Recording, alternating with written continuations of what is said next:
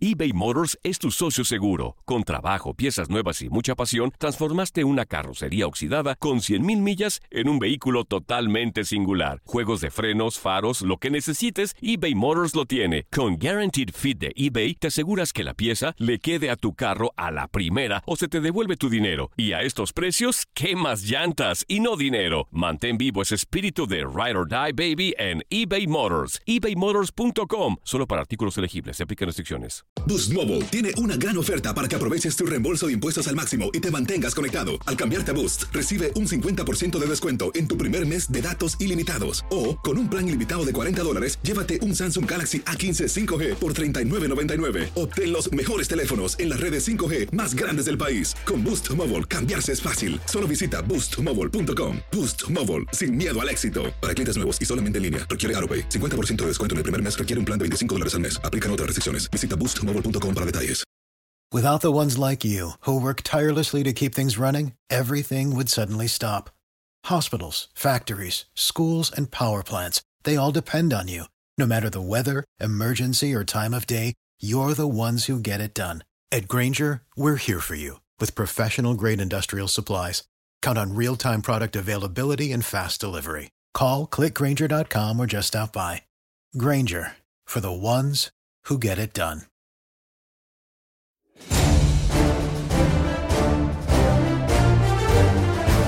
¿Qué tal? Bienvenidos a una edición más del podcast de Tu Zona Roja, especializado en el fútbol americano de la NFL en TUDN Radio. Y en estos tiempos de COVID-19, de coronavirus, donde la información ha bajado en el tema del mundo deportivo, la NFL nos da noticias semana a semana para platicar y sobre todo de muchos temas. Ahora el tema de Andy Dalton a los Vaqueros de Dallas, Mitchell Trubisky, pues no, no tendrá esa opción de quinto año con los Osos de, Chicago, creo que de forma merecida, no ha mostrado mucho para hacer una primera selección, el fallecimiento del entrenador y jefe más ganador en la historia de la NFL, Don Shula, y el tema de los partidos cancelados internacionales en este 2020. Los saluda Gustavo Rivadeneira y saludo con muchísimo gusto de nueva cuenta Enrique Burak. Bienvenido, Enrique, de nueva cuenta a este podcast.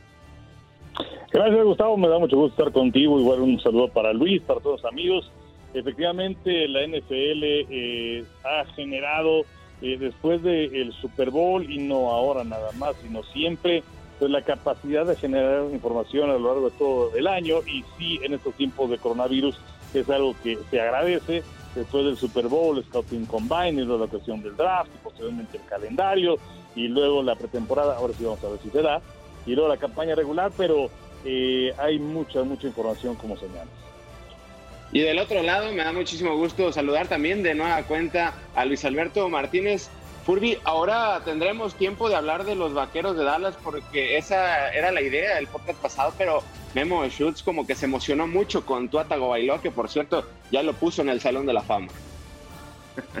No, no, no, ya sabemos que Memo, de repente cuando escucha la palabra del cine de Miami, no hay manera de frenarlo se llama como hilo de media. Mejor hoy, hoy, hoy platiquemos de, de, los vaqueros y esta me parece gran decisión de por primera vez en mucho tiempo tener competencia en la, en la posición de mariscal de campo. Creo que muestra el inicio de, de una nueva era con el coach McCarthy. Perfecto, y bueno, aprovechando que tengo a dos vaqueros eh, de Dallas, grandes rivales de mis gigantes de Nueva York, pues platicar de esta gran noticia que se dio Enrique el pasado sábado, nos sorprendió porque uno pensaría que Andy Dalton esperaría a los Patriotas de Nueva Inglaterra, la titularidad por los Jaguares de Jacksonville o algún otro equipo de la NFL. Al final firma un contrato de un año, 7 millones de dólares, tres de ellos garantizados con los Vaqueros de Dallas.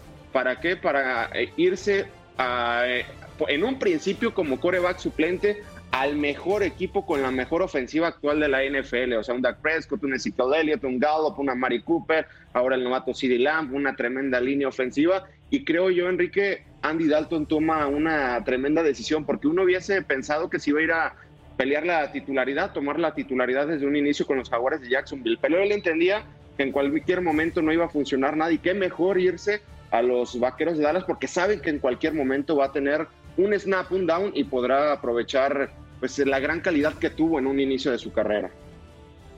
Sí, vamos, son 32 años de edad de Dalton eh, y en cuatro ocasiones metió a los bengalíes de Cincinnati a la postemporada. Eh, también es cierto que es un equipo que hace mucho tiempo que no es realmente competitivo Y algo que fue fundamental, y lo dijo Nino Dalton eh, en su decisión, es la situación de la pandemia, el coronavirus, y es que él vive en el área de Dallas-Fort Worth. Ahí está la familia, no tiene que moverla. Entonces es algo fundamental en ese aspecto. Eh, Prescott no ha perdido un solo partido desde que llegó a la NFL, son 64 juegos en los cuales ha tomado parte el coreback de los Vaqueros de Dallas y vamos, yo creo que es eh, una muy buena decisión. Eh, sí se va a llevar sus eh, millones de dólares, sus 7 millones de dólares y además, si es que tiene la posibilidad de jugar, bueno, pues ahora como lo mencionabas, lo hará con un equipo que le apoye en donde va a tener una buena línea ofensiva y va a tener un buen corredor y va a tener también a quien del balón. De manera que creo que es algo importante. Y del otro lado, pues también en el caso de eh, Jerry Jones, el tiempo se le está acabando. Si no me equivoco, el hombre tiene 77 años y quiere ver a su equipo campeón otra vez.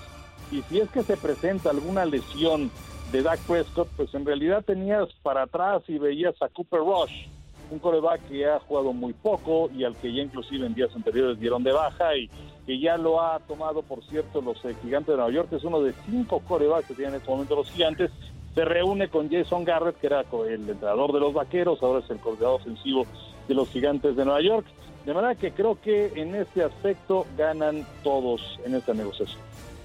Sin lugar a dudas. Y volteando a ver la carrera de Andy Dalton, eh, Furby, son nueve años los que jugó con los bengalíes de Cincinnati, siendo titular desde un inicio, que por cierto jugó en TCU, eh, una universidad que está muy cerca, pues prácticamente de la franquicia de los Vaqueros de Dallas. De las nueve temporadas completas, eh, nueve temporadas, perdón, en total jugó seis eh, completas. Al final sí vino a la baja, tiene 0-4 en playoffs, pero demostró buenas cosas, sobre todo en el inicio de, su carrera. Y además los vaqueros de Dallas no están tomando un coreback que, esté de nómada en un equipo tras otro. O sea, viene de haber sido estable con los bengalíes de Cincinnati y ahora pues se va a buscar esa oportunidad con los vaqueros de Dallas, que creo que va a tener alguna oportunidad. No sé en qué momento, porque a Dak Prescott en cualquier momento que tenga un titubeo va a empezar a sonar el nombre de Andy Dalton y ya te leía en redes sociales que ya quieres Andy Dalton de titular.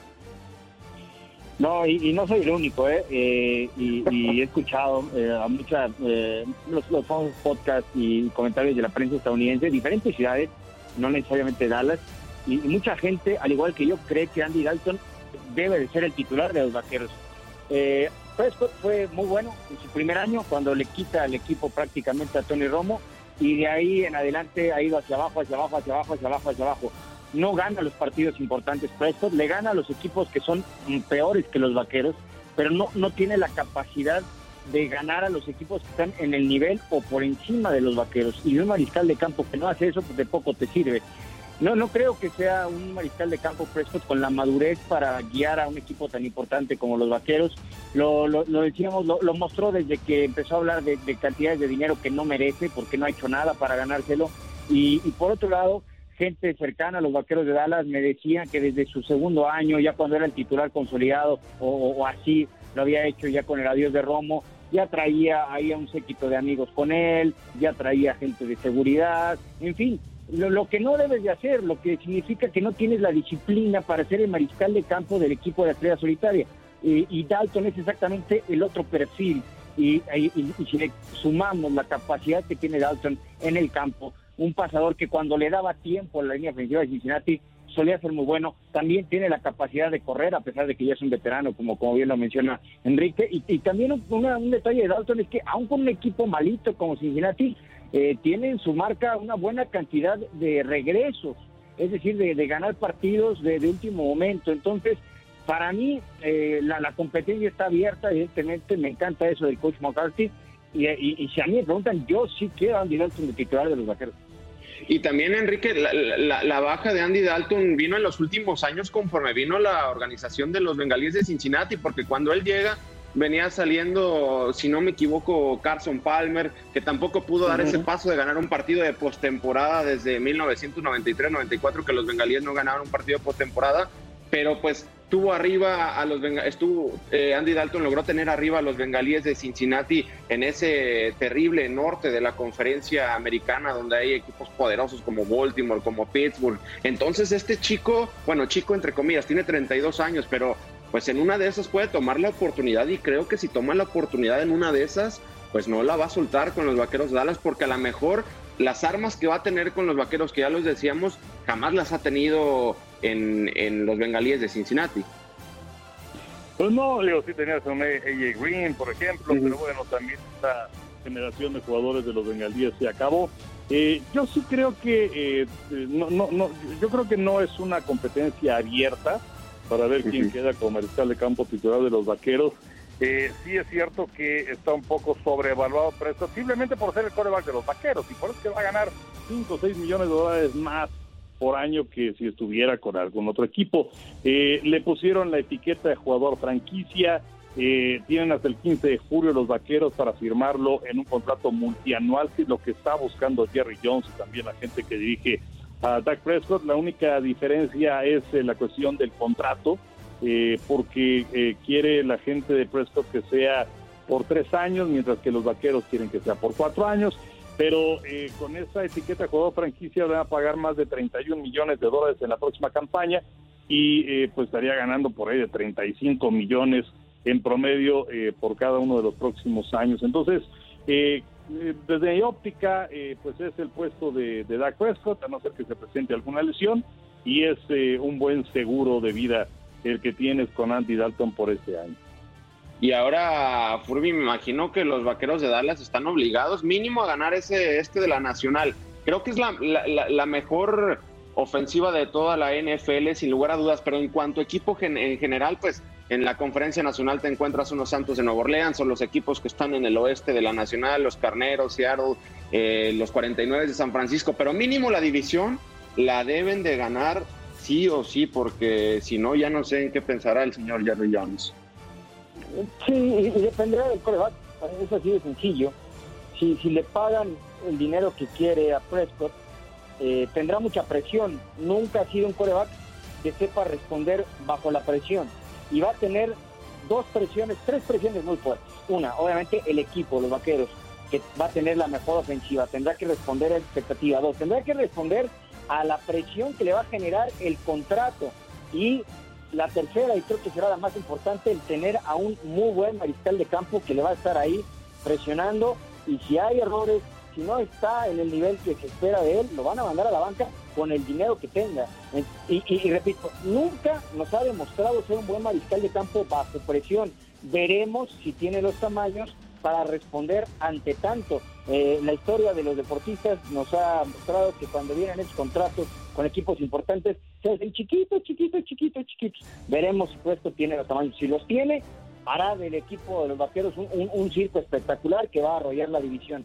Si no los tiene, pues da la tendrá que buscar a, Andy Dalton y a partir de ahí eh, crecer y creo que también tendría una oportunidad de ganar la división, pero sin duda tienen que estar dentro de los tres mejores de la conferencia, sí o sí. El año, el año fuego para Dak Prescott y estos vaqueros de Dallas. Y ahora, Enrique, otro tema en cuanto a mariscal de campo. Mitchell de Trubisky no se le da la opción de quinto año como novato al coreback de los Osos de Chicago. ¿Por qué? Porque no ha mostrado nada, no ha mostrado nada más allá de su segundo año donde tuvo 24 pases de touchdown, dos intercepciones, metió a los Osos de Chicago a postemporada de la mano también de una gran defensiva y aquel error en el gol de campo fallado por Cody Parkey pues terminó con las esperanzas de Chicago. 2019 las expectativas estaban en el equipo de la Ciudad de los Vientos pero desde el primer partido ante Green Bay Trubisky mostró nada ser un coreback pues eh, prácticamente eh, chiquitito y los Osos se siguen arrepintiendo en el de aquel 2017 quizá el peor eh, draft en la historia de la franquicia porque dejaron pasar a un Patrick Mahomes.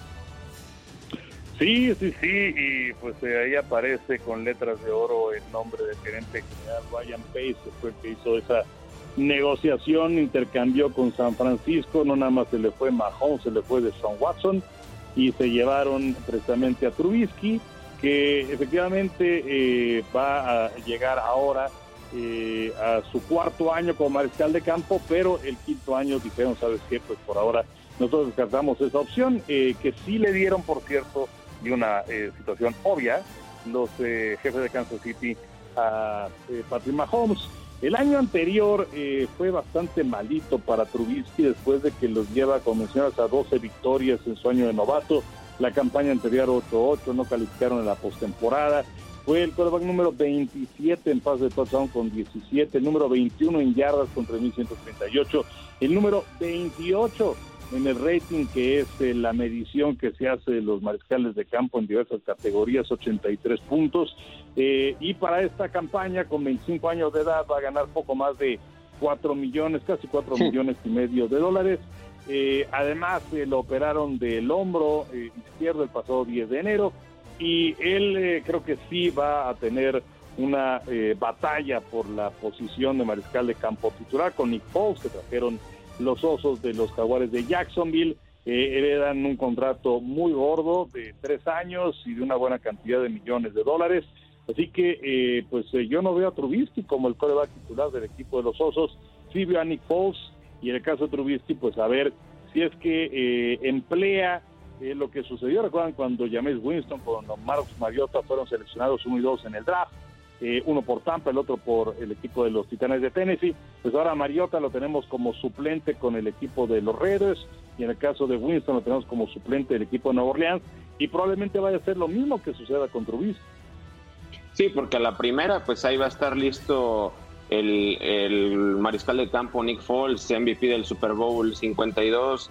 Eh, Furby, revisando los números de Mitchell Trubisky en el último año, pues son eh, simplemente terribles a comparación de, lo que nos mostró en un 2018 y además eh, Trubisky sí, quizá pudo haber mostrado algo con las piernas saliendo de la bolsa de protección, pero pues eso no basta para un mariscal de campo de la NFL y también otra situación, o sea, estaba revisando por ahí en la era del Super Bowl, los Osos de Chicago, no me sorprende que hayan dejado pasar a Patrick Mahomes y a otros mariscales de campo, son los peores en la historia de la era del Super Bowl. Tienen un rating en total de 66 puntos y además, eh, yéndome para atrás, el único, entre comillas, estable que salió muy mal de la franquicia fue Jay Cutler.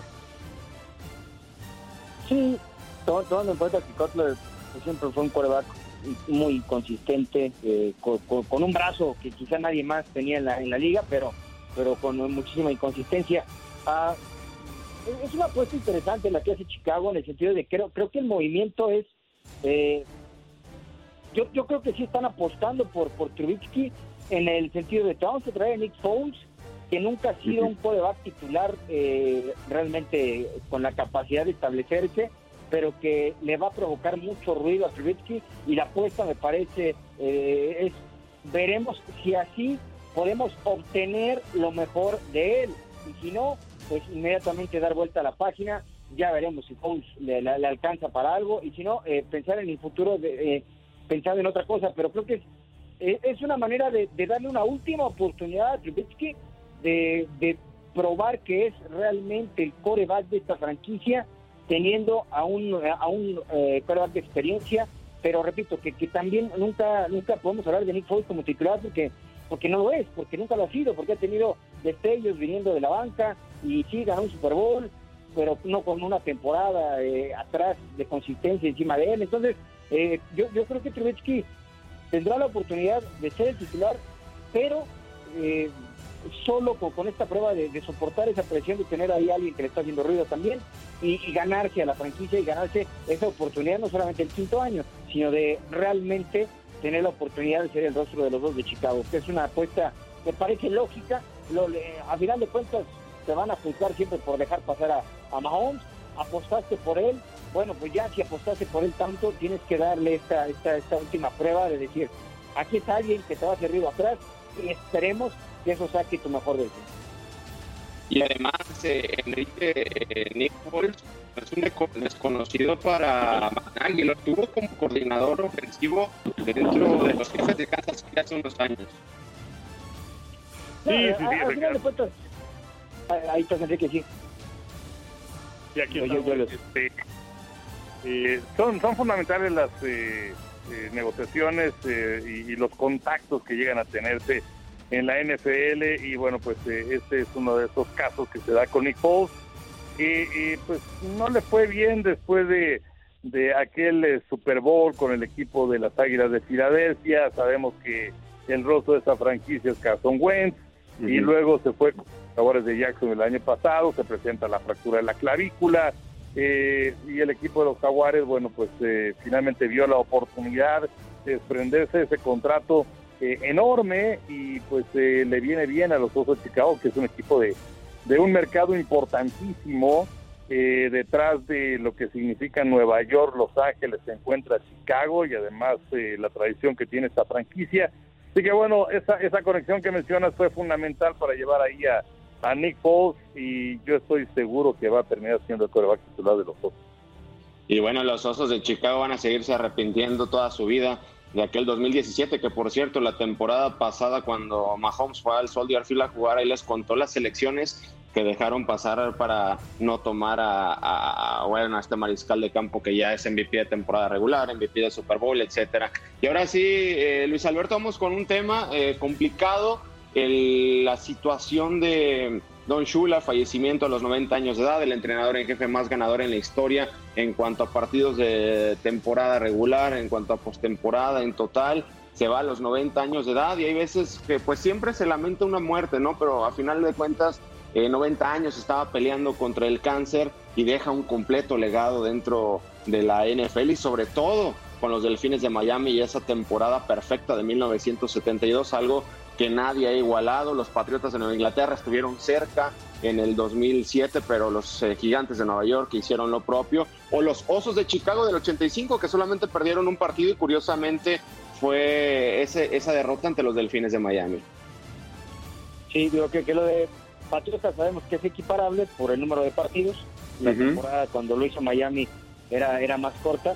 Pero, pero bueno, realmente sigue siendo para, digamos que para el anecdotario, el único equipo eh, invicto, aunque por ahí hay sospechas de que había doping por aquellas épocas con los delfines, pero esa, es otra historia.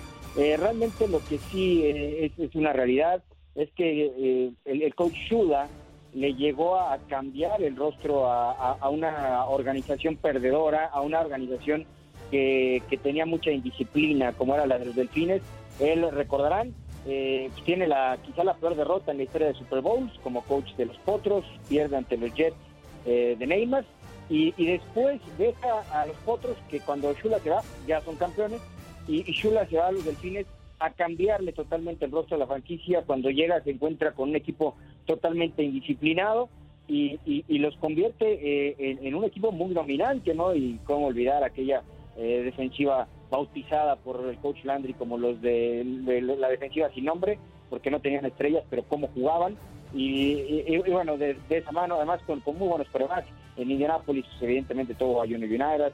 Ya después con y también gana en, Miami. En fin, gana dos Super. Tuvo un récord extremadamente perdedor, Shula en supertazones, pero su legado creo que va más allá por, por la, eh, los años que estuvo como coach de NFL. 33 años en un ámbito tan competitivo. Así lo logró Shula. 33 años como entrenador en jefe y su primera aventura como entrenador en jefe, algo curioso, fue a los 33 años de edad. Enrique, ¿dónde colocar a un Don Shula? Sí, es el entrenador más ganador en la historia con esa temporada perfecta en los Delfines de Miami, pero hay un Landry, hay un eh, Bill Walsh, ahora hay un Bill Belichick, hay un parteaguas en esto que se llama Vince Lombardi. ¿Dónde colocar a un tipo como eh, Don Shula? Pues vamos, ese complicado por los nombres que acabas de dar. Eh, desde luego, eh, para mí, digo, Bill Belichick, pues sí ha ganado esos seis Super Bowls. Eh, la NFL no surge en la era de los Super Bowls, hay mucho más atrás. Pero, pues para mí, por la integridad, por las cifras, por todo lo que ha hecho, Don Shula sí lo coloco por encima de Belichick. Eh, fíjate, eh, cuántas veces han sido acusados los patriotas, además sorprendidos en hacer trampas. Buscando una Larry Zonka, aquel formidable corredor, que bueno, tenían tres muy buenos corredores. Estaba Jim Key, que estaba Larry Zonka y estaba Mercury Morris. Y decía Larry Zonka que una vez fueron a jugar a Oakland contra los Raiders, fueron al estadio el sábado, pero que eh, tenían algunos problemas con el vestidor del visitante, Total, que bueno, ese día previo al partido fueron, eh, les prestaron el, casillero del equipo de los Reyes. Y entonces Larry Zonka abrió uno de esos casilleros en el vestidor y ahí está el plan de juego que iban a, utilizar los Raiders al día siguiente. Eh, Larry Zonka se le entregó a Monty Clark, que fue lo recuerdo como entrenador jefe de Detroit, bueno, él era entrenador de la línea ofensiva de los Delfines de Miami, y le dijo, dásela a Shula. Total que bueno, juegan el partido al día siguiente y pierden los delfines. Y Larry Zonka le pregunta a Monty Clark, oye, ¿qué pasó? ¿No le diste el plan de juego a Shula? Y dice, sí, le dije, mira, aquí está el plan de juego de los Raiders para el partido. Y le dijo Shula, tírame eso inmediatamente. O sea que ni con el plan de juego del equipo rival en las manos se interesó en hacer trampa a Don Shula, eh, un hombre que pues, eh, también es recordado eh, por esas épocas dirigiendo a los Potros de Baltimore cuando pierde el Super Bowl 3, que es importantísimo en la NFL porque en aquella ocasión los Potros eran favoritos por cerca de 20 puntos en contra de los Jets de Nueva York, el campeón de la vieja Liga Americana de Joe Namath, y ganaron ese Super Bowl los eh, Jets de Nueva York, eh, dirigidos por Rick Eubank, eh, y más adelante el primer Super Bowl que dirige con el equipo de los Delfines de Miami, también lo pierde Don Shula, que fue el Super Bowl 5, y bueno, ya después iba a ganar un par de Super Bowls, este formidable entrenador en jefe, uno de seis, por cierto, eh, con eh, títulos consecutivos en la era de los Super Bowls.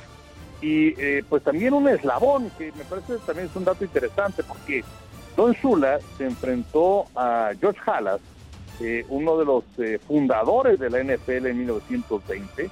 Con él, contra él tuvo marca de seis ganados y cinco, de cinco ganados y cuatro perdidos y enfrentó también a un entrenador jefe de la actualidad, como lo es justamente Belichick, al que enfrentó en un par de ocasiones ganándole los dos partidos.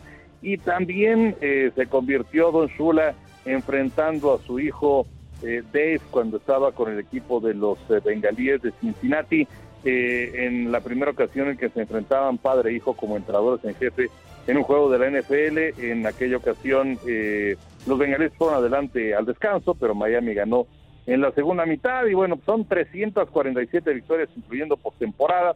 Segundo lugar para Jalas con 324 y luego viene Bill Belichick con 304.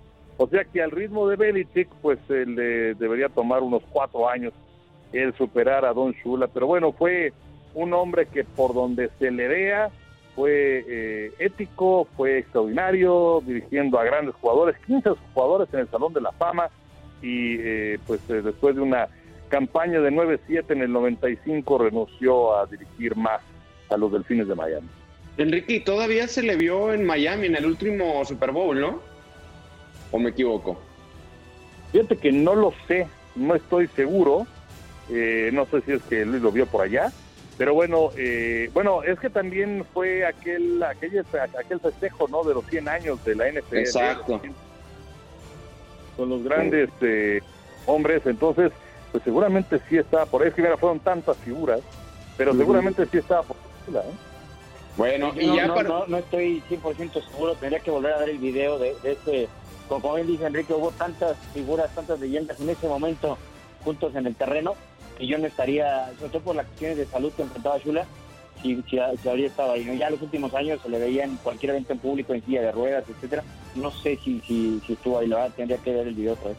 De acuerdo, por el tema del cáncer. Pues una leyenda de la NFL que se va miembro del Salón de la Fama. Ya por eh, último tema, eh, Furby, se cancelan pues, los partidos internacionales dentro de la NFL en este 2020, se posponen para 2021 y creo que a final de cuentas es una eh, buena situación que define la NFL. ¿Por qué? Porque pues a final de cuentas estos partidos internacionales es para atraer a público, para generar nuevos fanáticos y si no va a haber ingreso a los estadios, pues de qué sirve, ¿no? Digo, eh, eh, exactamente, no, no sabemos cómo van a estar las cosas con respecto a la pandemia para los meses de octubre, noviembre, cuando son la mayor parte de estos partidos internacionales Sabemos que eh, Londres tenía programados cuatro, dos en el estadio de Tottenham, dos en Wembley y por supuesto el del estadio Azteca que por tradición se juega eh, eh, iniciando la segunda mitad de, noviembre, poco antes del Día de Acción de Gracias. Entonces, ah, la, medida era lógica, la medida era, esperarse. solo faltaba que, la NFL lo hiciera oficial. La, la misma NFL no tiene el control todavía de cómo va a ser su temporada en los Estados Unidos, porque la, pandemia sabemos que, es algo que todavía está lejos de controlarse, entonces ah, no, no, no, tienen la, certeza de qué va a pasar en cuanto a sus estadios, si van a poder jugar con, algunos con público, otros sin público, y todo eso, eh, la NFL no lo puede controlar todavía en su país, menos se iban a poner a especular fuera de sus fronteras. Y lo, único que yo sí creo, más allá de que se confirma de que los juegos van a ser el próximo año, es, yo sí creo que van a repetir los locales, porque creo que es algo ya hablado con, las, con los equipos, con las directivas. Faltará ver, el, digo, no, no conocimos quiénes iban a ser los visitantes, entre comillas, eh, pero bueno, eso es muy probablemente de los que tenía la NFL ya elegidos, probablemente sí, sí variarán, pero bueno, nosotros no nos enteramos. Eran dos juegos para los Jaguares de Jacksonville en Londres, uno los Delfines de Miami, el otro, si no me equivoco, los eh, Falcons. Falcons. Y en México, en México, Enrique, iban a ser los Cardenales de Arizona, pero a final de cuentas es una pues eh, buena decisión, una decisión consciente al nivel pues, de la mejor liga del mundo, que es la NFL. Sí, sin duda, eh, sí es una lástima, pero absolutamente nadie quedó sorprendido por esta eh, situación. Eh, como mencionaba Luis, pues no sabe bien a bien qué va a pasar con la pandemia, cuándo va a iniciar la campaña. inclusive el calendario, bueno, este podcast lo estamos grabando el miércoles y el calendario sale el jueves. Pero en un escenario en donde las cosas no caminen bien, la temporada regular está colocada para iniciar el 10 de septiembre pero hay un plan en donde se habla de que pueda arrancar a mediados de octubre. Eh, y entonces, pues sí es eh, un auténtico problema la situación de la logística, el trasladar a los jugadores, eh, los hoteles donde tienen que hospedarse, la transportación local para los jugadores. Efectivamente, como señalaba, si es que va a ser un partido de estos, pues es para que haya gente en las tribunas, no para que sea un partido con estadio vacío. O sea, la verdad es que no hay absolutamente nada seguro y para qué te metes en camisa de once varas no tenía ninguna razón de ser, de manera que eh, pues es la mejor de las decisiones de parte de la NFL. y además de que vamos a una temporada curiosa, sin aficionados, algo increíble para la NFL y para cualquier otro deporte. En Los Ángeles se habla de que no va a haber eventos públicos hasta 2021, así que pues seguramente habrá muchas más noticias en los próximos días y sobre todo en este mes de mayo que para un servidor es punto clave en el deporte mundial. Muchísimas gracias, Enrique. Muchas gracias, eh, Gustavo, como siempre un, un gusto platicar contigo. Un abrazo, Luis. Un abrazo, Luis. Y ahora sí, nos permitieron hablar de, los vaqueros, Furby. Sí, un ratito y creo que hay mucha expectativa respecto a lo que será la, la campaña de, Dallas por todas las, armas con las que portan y sobre todo en, la llegada de un nuevo coach. Veremos, no tanto que se pidió la salida de, Garrett, veremos cómo, cómo le va con McCarthy. Pues esperemos, digo, ya falta menos para septiembre u octubre, esperemos no sea el caso.